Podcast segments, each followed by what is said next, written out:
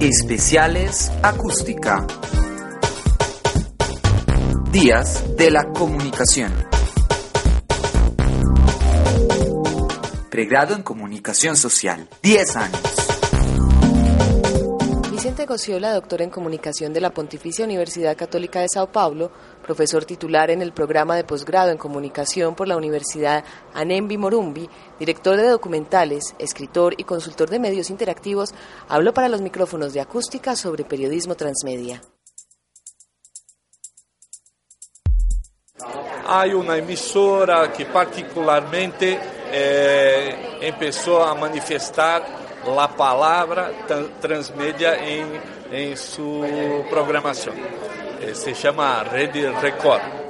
La, la tiene un Twitter muy activo, tiene uh, un blog muy activo también, tiene un, uh, un telejornal, ¿no? un teleperiódico, teleperiódico y uh, grupo de periodistas poco familiarizado con las redes sociales. Este se pasa a ser un problema, ¿no?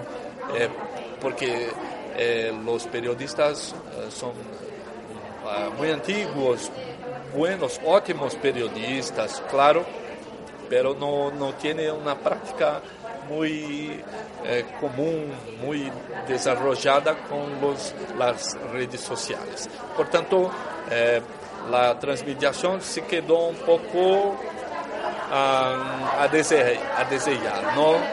Y es, es, un primer paso, es interesante, que lo, lo medio internet puede hacer más cosas que la propia TV. No sé, estamos viendo cosas en el, el jornal eh, Folha de São Paulo, que es un jornal, un periódico muy eh, importante en Brasil, que intenta también hacer trabajos muy, eh, transmediáticos, pero como siempre hay una necesidad de eh, familiarización con los medios. Es un concepto importante ¿no? para la transmediación. Está empezando, veo así, veo así. En relación a lo que usted menciona, eh, digamos que cuál es esa diferencia entre hipertextualidad y transmedialidad, para el, en este caso en el periodismo. Bien, mira, es que uh, la hipertextualidad en periodismo es la misma noticia eh, en cualquier medio, en cualquier plataforma. Tenemos el mismo texto para la web, el mismo texto para, no sé, para el noticiario de la televisión, cosas que ¿no? están más eh, es, son más comunes en, en, el cotidiano de, de, de, de los periódicos. Eh, pero la transmedialidad piensa diverso, piensa así. Tenemos una plataforma que puede emocionar más. Entonces, las cuestiones de cuño más familiares dejamos para esta plataforma, que es cuál? Bien, ser el, tele, el teleperiódico, puede ser la televisión. Otra parte de la es, son eh, los datos de todo lo que, que ocurrió. Eh, cuántos andares tenía el edificio, eh, cuántas personas moraban, habitaban. Son cosas, cosas más eh, documentales, más eh, numéricas, importantes también para la noticia, se podrían, podrían quedar en, en, la, en un site, por ejemplo. No sé, tal vez uh, un vlog se podría tener un, un, unas, unos vídeos cortos eh, eh, documentando las expresiones de las personas envolvidas en esta noticia para que el público pueda perceber mejor eh, posibles falsidades, no sé, ¿no?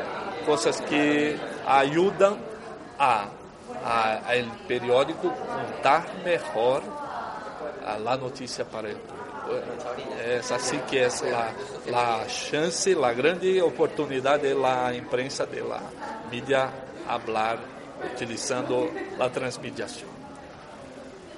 Bueno, yo tengo entendido que la transmedia es contar una historia desde múltiples plataformas. Entonces le podríamos atribuir la aparición de este término desde el mismo inicio del periodismo. Lo digo porque una sola noticia de gran envergadura genera una serie de historias desde diferentes perspectivas, enfoques, historias paralelas y sucesos que desató esa noticia. Y eso se ha hecho desde el mismo comienzo del periodismo. Ah, entonces, es que no se puede hoy pensar transmedia con la situación de contar una única noticia igual en todos los medios, ¿no? Tenemos que, eh, como hablaba ahora, eh, pensar eh, diverso. Parte de la noticia se transmite por un medio que pueda mejor expresar esta noticia. Se, como dice, si hay una, una parte de la historia muy emotiva, se puede, podría utilizar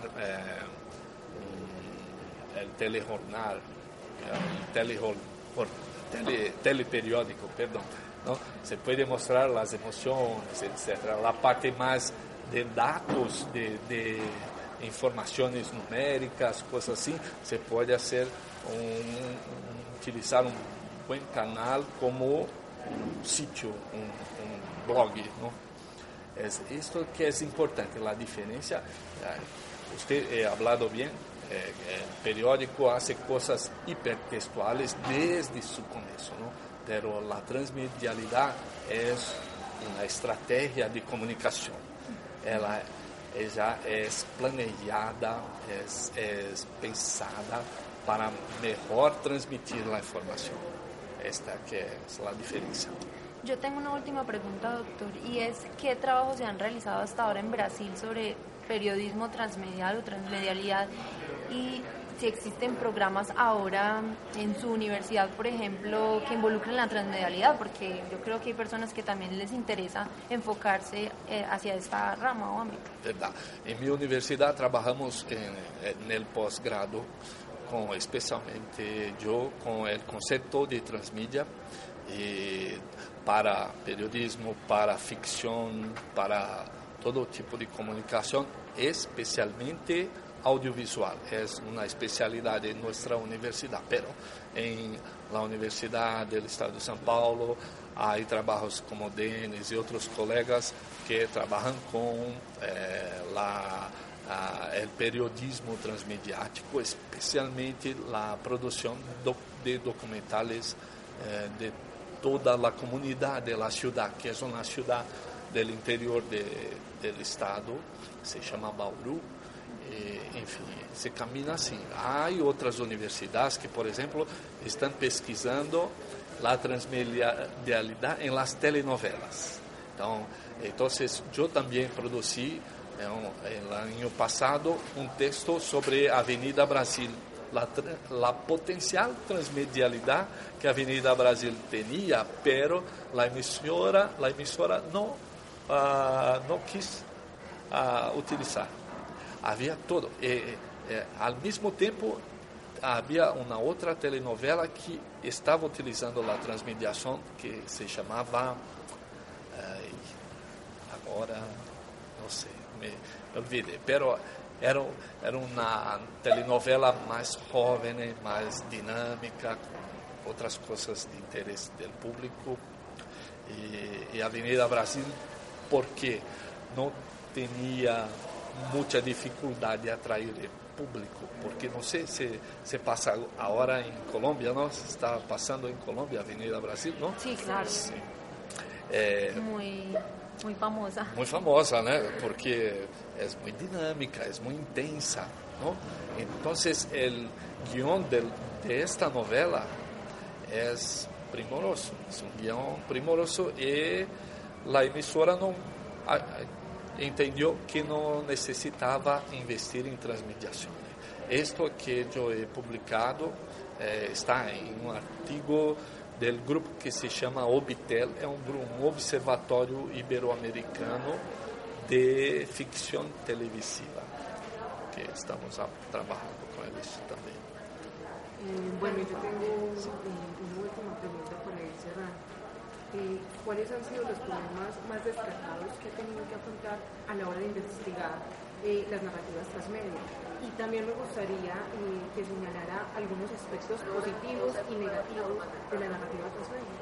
Ay, yo no comprendí que estaba un sonido. ¿Puedes repetir? Sí, claro. Eh, la primera es, eh, ¿cuáles fueron los problemas más destacados que ha tenido que afrontar a la hora de investigar las narrativas transmedia?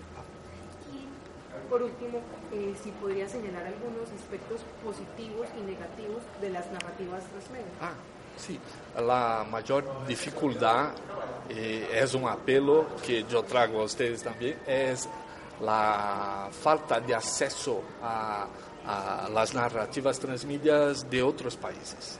Entonces yo quiero mucho conocer las experiencias transmediáticas de Colombia, especialmente de Medellín, que sé que hace un gran grupo que trabaja con, con esto también.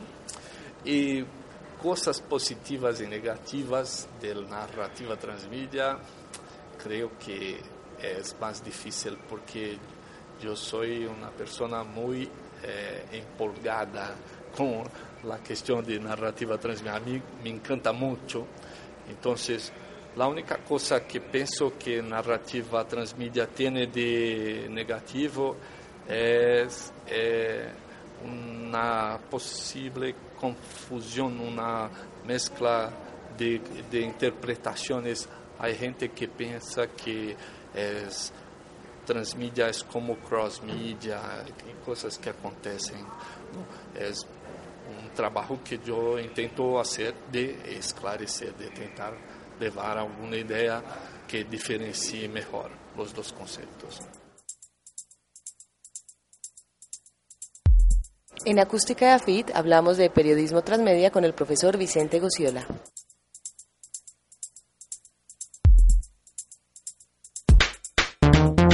Especiales Acústica. Días de la Comunicación. Pregrado en Comunicación Social. 10 años.